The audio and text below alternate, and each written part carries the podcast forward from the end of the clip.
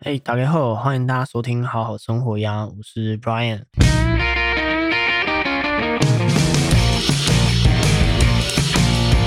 这是一个专注在分享好书、自我成长、提升生活品质的节目。那我们今天要来分享什么好书呢？今天分享的是从二十万到十亿，作者是台湾的智大户张松允的。张松允是一个彰化人哦，他只有高工毕业，他凭着对股市的好奇跟热情，从二十万本金就栽进股票跟期货当中，三十七岁赚到了十亿，但是也有因为之前的两颗子弹的事件，一天就惨赔三亿哦。在纵横了股市三十年以后，现在他也五十几岁了，也没有在做期货了，反而是放慢脚步去做长线的投资。他认为财富的累积并不是靠复利，由于没有一个投资工具，其实可以保证每年稳定获利，所以在机会来临的时候就要全速获利。减低赔钱速度跟几率，这样累积财富的速度才会又快又猛。趋势出现了，该多就多，该空就空哦。关于这本书呢，我们会拆成三个部分，但我们只会讨论两个部分，因为这本书其实算值得一读啦，所以我不会觉得我们这样讨论有办法把作者想要讨论的东西讨论完。如果有兴趣的话，建议喜欢听众可能还是可以把书拿起来翻一下，拿起来读哦。第一个部分我们会讨论顺势交易，第二个部分我们会讨论所谓的资金分配，第三个部分我们会讨论财报。那财报部分是这次不会讨论的部分。单纯只是因为我觉得以完整度来说，并没有那么的充足。这个部分以后之后我们会做成一集节目来跟大家探讨了。但是有兴趣的听众还是可以去看一下这本书在讲财报部分。所以我们就先来聊聊顺势交易投资这件事啊。作者认为要先思考说，投资究竟是为了要报更多的股票，还是要报更多的现金？每个人的投资技巧都没有办法拷贝。只有认清自己，顺着正确心法，建立属于自己的操作策略，才有办法掌握机会，赚取比别人更多的利润，在每一次的危机中化险为夷，进而反败为胜。因为没有一个投资工具可以稳定的保证每年获利嘛，固定的年报酬率大部分是建立在多头的环境的成功操作，很多的客观条件是缺一不可的，但是也没有人可以保证说每一次的操作没有闪失嘛。所以有一个很重要的问题是，那有闪失的话怎么办？作者的观念是，财富的累积应该是全面加快赚钱速度。减低赔钱速度跟几率，并且着重于投资在操作赚钱的重力加速度，而不是追求一个平均的报酬率。那投资这件事情必须要有一个一贯的想法跟逻辑，并且要能够一以贯之哦。曾经有一个朋友帮作者去试算说，每一档股票当中赚钱跟赔钱的比率，结果是五十六比四十四，五十六赔钱，四十四赚钱。所以可见说，就是作者并不是完全正确。但是要是赔钱或者是看错股票，当天收盘前他也会尽量全部停损，只保留看对的部分，也就是太弱留强。在做股票的时候。做错就认输，不要跟市场作对，保持一颗清醒的头脑，该多就多，该空就空，不让自己有任何失去判断多空方向的心理问题。能够克服这一层障碍，才能够成为真正的股市赢家。你必须要有自己的纪律，但是这个纪律要像是军人的军法一样，是一个绝对不能够抵触的最大原则。他认为军队出征必须严守纪律，否则就会有失败的凶险。所以，不论是投资股票、期货，或者是选择权，每一次出击，他都是把自己当成是率兵亲征的主将，要打一场胜利的仗。除了兵法韬略之外，冷静的头脑、充足的兵源，同样也是出奇制胜的不可或缺的要件。那如果说作者并不是百分之百是正确的，那如何能够赚这么多钱？他是做对了什么事情？在一般的散户投资人总是卖掉最赚钱的股票，并且把套牢的股票留着，结果就是恶性循环，投资绩效也越搞越差。投资选股不应该要有既定的立场，只要是会赚钱的股票就是好股票。挑好股票也要看看现在市场上整体的大趋势长怎样。于是作者的投资就是顺势操作，尊重趋势，见风转舵，顺势而为。你还有出场的观念哦，进场固然是很重要，但是出场的时机才是胜负的关键。进出要灵活，进场是要获利，不是为了要投资股票。当八成的人看法都一样的时候，你就会赚不了大钱。那有部位就会有风险，投资必须要在能够承受风险范围内做好资金的控管。然后要从经验当中汲取教训，犯过的错就不二过。危机可能是价值的真正所在哦。如果你不知道趋势是什么的话，那趋势就是代表市场的方向，市场往什么方向就跟着市场的方向走就对了。作者整理了八个操作方向，可以先听听看他的建议，然后从建议当中去感受出他想要传达的意思，再加到自己的操作当中。这八个操作方向是什么呢？首先是第一个，多头的走势当中，回档量缩就做多，个股的本益比是往上比，也就是本益比其实是会越来越高的。第二个是空头走势当中，反弹出量就要做空，个股的本益比是往下比，也就是本益比是越来越低的。那在多头的走势当中，主流股要在高档换，不能在低档换主流股。第四个是多头走势当中，在没有利空的情况下杀尾盘，应该是要减码比较好。第五个就是做空不能单压一档股票。第六个是如果有革命性的产品出现，相关的类股都会鸡犬升天。第七个是价量关系是会说话的。第八个是有疑虑就出场。以上是作者的八个操作方向。如果说可能听完还比较没有办法意会的话，可能需要花一点时间，或者是你可能可以再把播放拉回去重新听看看。很多的投资人买了股票都很在乎未实现的浮动的损益，紧盯着损益表上上下下的变动。其实投资操作最高境界就是不把部位放在眼里，要以没有部位的心态去面对。因为影响损益的是行情还是损益的数字？那很明显的，我们都会知道是行情嘛。那行情又会跟景气循环是相关的，所以往往在景气最难判断、最容易失去戒心的时候，往往是景气由谷底徘徊到复苏之前。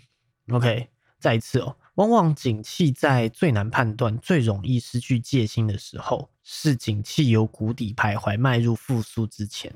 或者是由繁荣步入衰退之前，这两个时期行情会在这边反复的震荡。所以有一种方法是作者用来判断多空情况的参考值，就是利率。用利率的升降去判断多空的出场。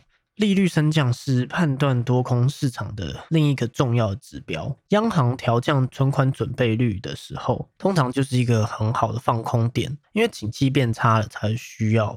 调降利率来刺激景气，相反的，提高存款准备率升息，要去看是不是因为景气变好才反应的。那散户常常赚钱速度太慢，赔钱速度太快。只要趋势抓对了，该多就多，该空就空，顺势而为，赚钱就很轻松。空头最大的特征就是行情量大不涨，利多不涨，但是多数做多的人还是不愿意去面对现实。不愿意出脱持股离场，等到利空出现的时候，就开始出现一一阵极度惨烈的沙盘。那空头市场来临之前，一定是市场全面看好后市的景气，股票市场热到极点，散户人手一张股票，融资余额节节高升。可是指标股利多不涨，利空的时候一定会大大的反应。那每次台股重创，就会让很多的投资人信心受挫。但这个时候是更是要格外的冷静分析，到底是什么因素导致股市重挫？如果不是因为经济因素的影响，实际上并不会阻挠趋势的转变。只有真正的经济因素，才有主宰趋势的能力。市场多数的心理通常是羊群心理，乐观的时候跟着乐观，悲观的时候跟着悲观。要是能够抽离市场多数人的情绪，就能够客观的看待市场，战无不胜，攻无不克。要能够克服市场上的贪婪与恐惧的情绪，并且要了解自己的缺点在哪里，去改进自己的缺点。那贪婪是过分的自信，恐惧是过分的不自信，理性则是夹在贪婪跟恐惧的中间点。可是投资人很少站在理性的位置。投资人如果能够做到得不喜，失不忧，宠不惊，入不惧，就能够跳脱赔钱循环。行情总是在最悲观的时候诞生，在半信半疑中成长，在最乐观的时候毁灭。没有人进场的时候，往往就是买进的时机。每一个利空事件，反而是淬炼底部、逢低买进的大好良机。小杰上面所述的话，就是要顺势操作嘛。那顺势操作的时候，也要能够去判断市场什么时候是多头要做多，什么时候是空头要做空。但是说实话，是在股市里面要做空是比较难的。空头并不像多头那样，因为空头的时间价值比较高，有时候来是非常快速的，也就是代表说你的出场回补也要做得很快速。但是要能够知道自己适合做怎样的投资，不在空头的时候做多。不断的亏损，也不在多头的时候放空逆势交易，判断行情什么时候是最悲观、最恐惧，也能够理解自己要对自己下的纪律标准是什么。但是你自己下的纪律原则，就代表说你自己要能够知道说怎样你不会踩雷，也就是不会让自己犯错容易。赔钱赔很快，赚钱赚很慢的一个陷阱里面。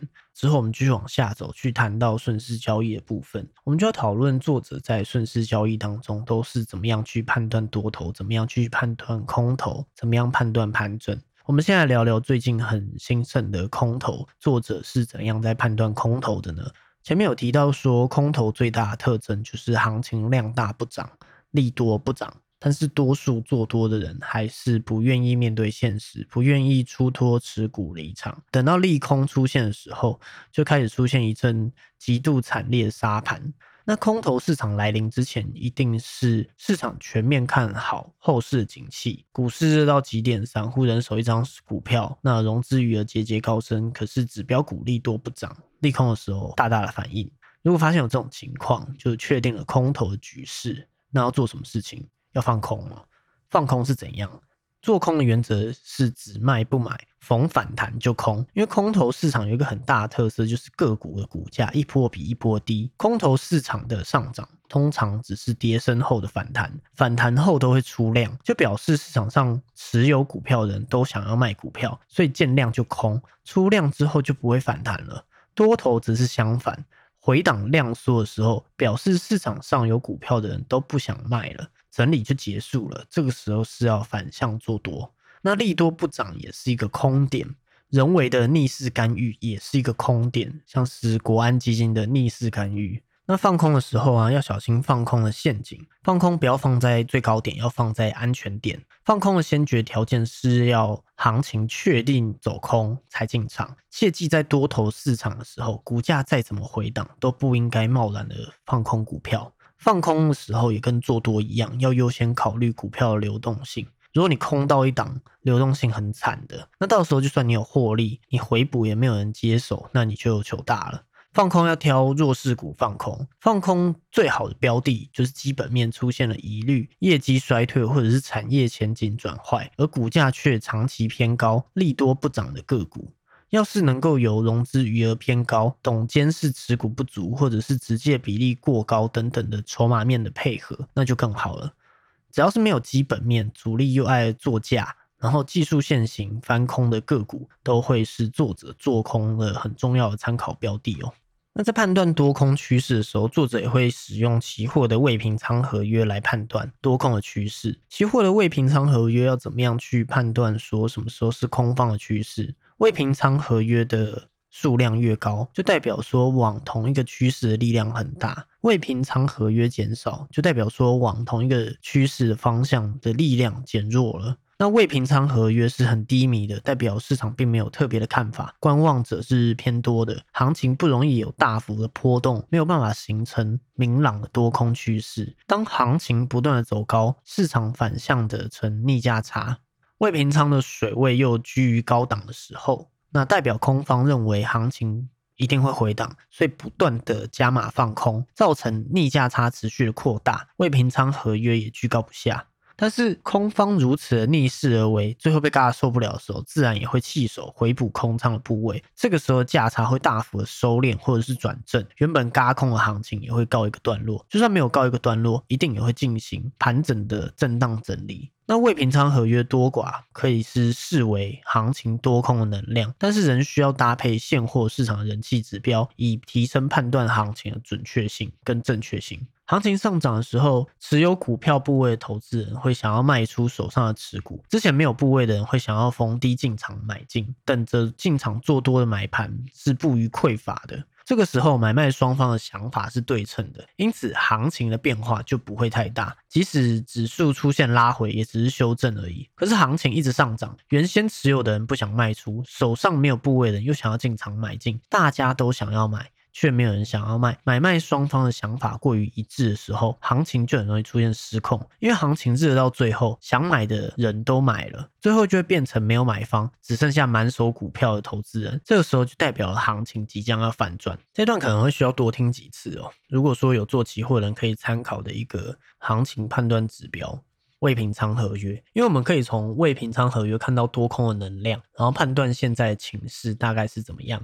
那放空之后，究竟要何时才要买进股票来回补呢？做多的时候，一定是卖在利多频传、全市场狂热的抢进，但是股价却利多不涨的时候。那做空的时候，一定是回补在利空频传、全市场信心皆失，可是股价却利空不跌的时候。这时候代表全市场人都失去信心，认为股价不会涨。回补了空单以后，并不一定要马上做多，因为行情开始震荡打底，不会立即出现反转讯号，指数会不断的上上下下，寻求真正的底部。等到底部真正的足稳了，才会有指标股领军走阳，这个时候才是全面做多的良机。那我们聊完了空头，就要来聊多头。在市场多头的时候，作者会建议怎么做呢？我们要聊投资龙头指标股，也就是大家曾经听说过的股王。股王是很厉害的哦，金融股就是在民国七十年代的时候很热门的族群。当时的国泰人寿、中华开发、三商银，档档都是三位数的惊人股价。国泰人寿曾经还创下了一千九百七十五块的惊人天价，开发金也有一千零七十五块，让很多人都是只能远观不能亵玩哦。但是会说到龙头指标股是来自作者自身的经验嘛？他在七十八年时候的经验，大盘大概在七十八年的时候，从年初的四千多点涨到八千多点，可是。作者的投资是一点都没有增加的，因为他就反省自己的一个地方，就是进出是过于频繁的，然后也错失了波段的行情，变成是他买这个也好，买那个也好，就让火力不集中，三心二意的杀进杀出，提高了交易的成本，买到好股票也没有耐心抱住去赚足这个波段哦。其次是作者没有选龙头指标股，选了次等的补涨股。后来他才明白说，买股票一定要买最强的龙头股，不要去买落后的补涨股。那指标股就是人气的指标，跟盘面的连接往往是非常强烈的，所以指标股的领涨或领跌，往往会暗示行情会转强或转弱的讯号，和期货所具备的价格发现功能，其实是有异曲同工之妙的。那我们就会产生一个问题啊，是要怎么样去寻找大盘的指标股？哪一个个股可以领先大盘起涨？哪一个股价是可以领先创新高的量大的个股，就会符合指标股的第一个要件哦。选股要侧重流动性，买股票选股票是基本面重要还是技术面比较重要？作者认为最重要的是流动性，基本面跟技术面是其次的。流动性的要求就是要找成交量大并且是市场认同度高的指标股，要全力做多。将成交量及市场认同摆在第一位的原因，是因为成交量大的指标股流动性比较好，要买。买要卖都十分容易，股价虽然不容易涨停，但也不容易跌停，所以成交量跟市场认同就是指标股的第二个要件。指标股第一个要件就是哪一个股票可以领先大盘来起涨，能够领先创新高，然后又量大。第二个要件就是成交量跟市场的认同。那接下来买股票掌握时机是很重要的，一定要等到指标股开始发动攻击，市场酝酿了上攻的气势以后才进场布局。好的股票百百种，可是没有人预，没有人具备了先知的能力，知道哪一档股票是会先涨的。如果买了之后股价不动，时间久了，持股的信心就很容易被磨损，变得不敢买太多的部位。可是要是等到指标股启动了攻势以后，再进场大幅的加码。获利的速度反而会因此加快，也许买进的成本不会是最低，但是绝对报酬率往往是最高的。等到指标股休息了就出场，再去寻找下一个指标族群，将目标集中在指标股以后，紧接着就是寻找被低估的股票买进。从同一类公司的净值，从同一类公司的净值、体值、获利能力以及前景展望等各个面向，去寻找被低估的股票，然后买进被低估的股票，卖出被高估的股票。寻找低估，等待指标股启动公式，则是第三个要件。所以，我们复习一下这三个要件哦。第一个要件是哪一个个股可以领先大盘起涨，股价能够领先创新高的量大的个股。第二个要件就是成交量跟市场的认同。第三个要件就是寻找低估，等待指标股启动公式。那要怎么样判断一家公司要不要获利出场？如何判断一档股票该不该获利出场？要看这家公司的前景是不是已经出现了负面的疑虑。如果有负面的疑虑，像是之前有提过的。如果公司开始出现了亏损，如果公司的本质产生了改变，而且是负面的改变，那就要出场了。那在多头的时候要避开不碰主力股哦。主力股是什么？主力股通常都是一个买不到，然后买到了卖不掉的东西。就算你幸运买到了，也很难从它身上赚大钱。那行情大涨的时候，主力股容易大跌；那行情大跌的时候，主力股容易逆势大涨。要能够判断什么是主力操盘的股票，然后要避开它。但是市场也不会只有多头跟空头，也会有进入盘整上上下下，趋势不明显，感觉很难赚，很容易停损，很容易赔钱的时候。那盘整期最简单的方法就是剁手，就是不要做。盘整期要多看少做，多做研究少做股票。面对震荡盘，最好的方式就是退场观望。行情不需要每天去做，正所谓当局者迷。旁观者清，暂时退场观望，比较能够居于客观的角度来判断行情的后市，而且手中的部位越大，恐惧感会越大。要判断震荡行情并不容易哦，不过可以。整理出一些蛛丝马迹，在大多头市场指数经过一阵大涨之后，如果没有特定的利空，却出现了回档，通常就是要回档休息的前兆。但是这个回档到底是加码还是减码的时机？一般来说，如果只是强势的回档整理，回档的幅度通常都不会太深，更不会出现尾盘急杀的情况。反之，就是弱势的回档整理。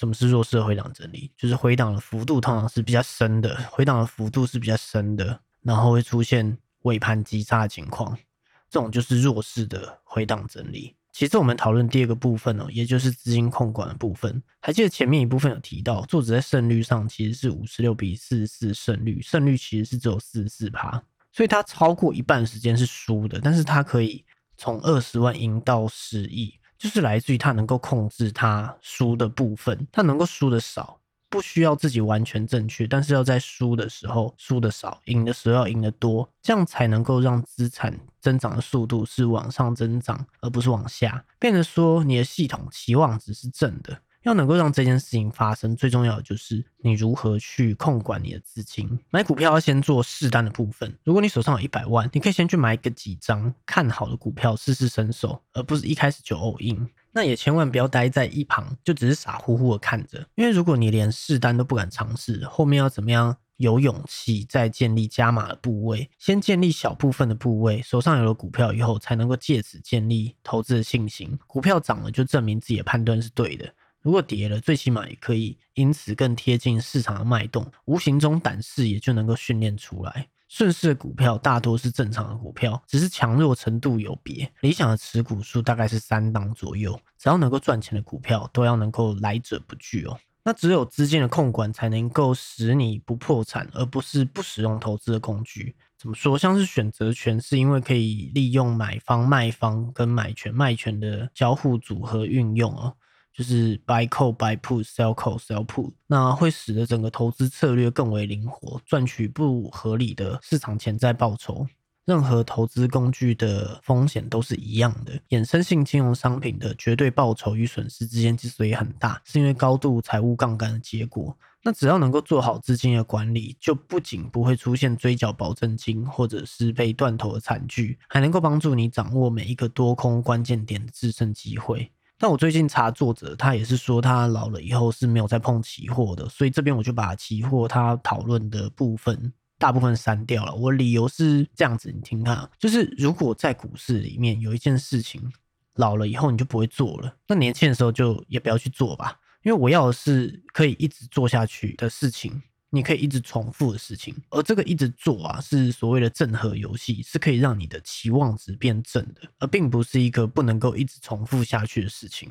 那投资要留的青山在，就不怕没柴烧。现货的指数如果下跌三趴，一般的股票可能损失不大，但是期货选择权经过杠杆之后。会放大它的效果，损失可能就是三十趴以上，所以要保留亏损的空间。没有做好资金的控管就进场，在期货市场的操作是相当忌讳的。做一口期货要有两口原始保证金的钱，而且你有两口粮，你只能够吃一口饭，这些运用绝对不能超过二分之一。这边没有提到选择权保证金的问题，所以我把期货保证金的部分留下来。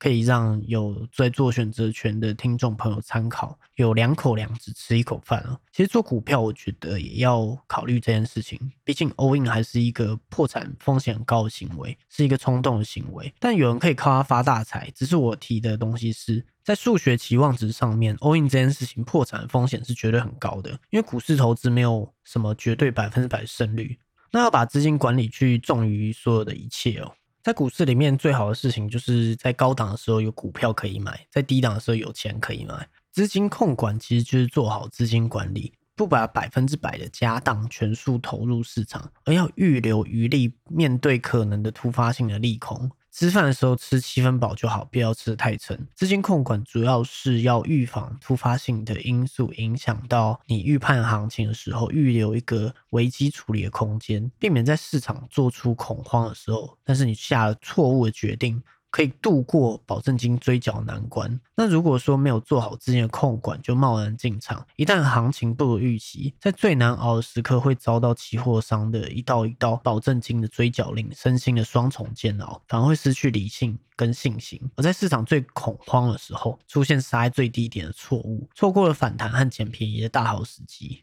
所以做一口要留一口的钱，也就是说，投资一口期货最好要保留同等的原始保证金。那接下来就是投资要有一个所谓作者说要有明天的概念，意思就是你要把每一天的交易逐日去计算它的损益，然后检视手中的部位，为明天的操作做好万全准备。比如说，如果你第一天投入一百块，第二天变成三百块，第三天减成两百五十块，一般的投资人会认为说，第一天投入的是一百块，我第三天变成两百五，还要赚一百五。但是作者的观念不一样。作者的观念是，他的第一天的损益是正两百，第二天的损益是负五十。两者最大不一样的地方是在，一般投资人的态度往往只是让你停留在当下，可是后者作者的态度会让你随时想着明天。这是因为，当你还认定自己还赚一百五十块的时候，其实你的心态是会开始松懈的。但是，一旦认为自己赔了五十块，就会开始戒慎恐惧，下单会更谨慎。所以作者都是这样子，每日去检视投资组合的持有条件是不是已经改变了。一旦不存在了，他就会出手出脱手中的部位，不会恋战。同时要能够手中是有剑似无剑，也就是你手上有部位，但是你心态要是你没有部位的，不能只是关注手上的部位，而忽略整个市场的趋势变化。这样子面对市场才会更客观。过度专注价位的变动，只会让你眼光更狭隘而已。那来聊聊选择权哦。选择权的买方虽然表面上看起来是风险有限、获利无限的，但是在隐含波动率偏高的时候买进选择权，会变得是你付出的成本相对偏高。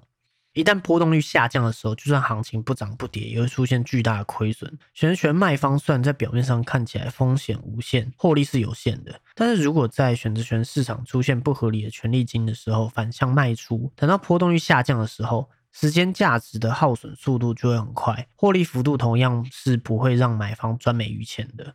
而且，因为当卖方需要支付一笔保证金，反而可以让你做好风险管理。只要做好资金的控管，风险一样可以有效控制。但要怎么控制，都还是建议你要有自己足够的研究再去接触，不要去冲动的觉得说听到怎样比较好就去做这样子的事情。选权的部分在时间价值跟波动率上面是有很重要的影响因素的。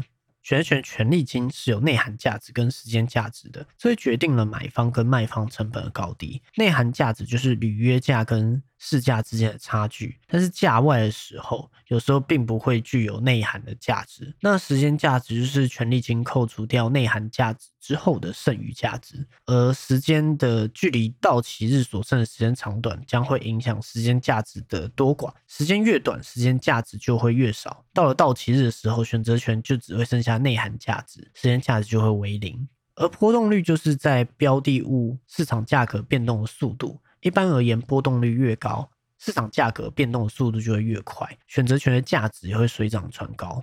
所以波动率越高的时候，其实是比较适合站在卖方收取权利金的。相反的是，波动率越低的时候，支付权利金对于买方来说成本就比较低，获利机会就比较高。那当买方的投资报酬率虽然是比卖方的高，可是大部分的时间，作者是习惯当一个卖方的。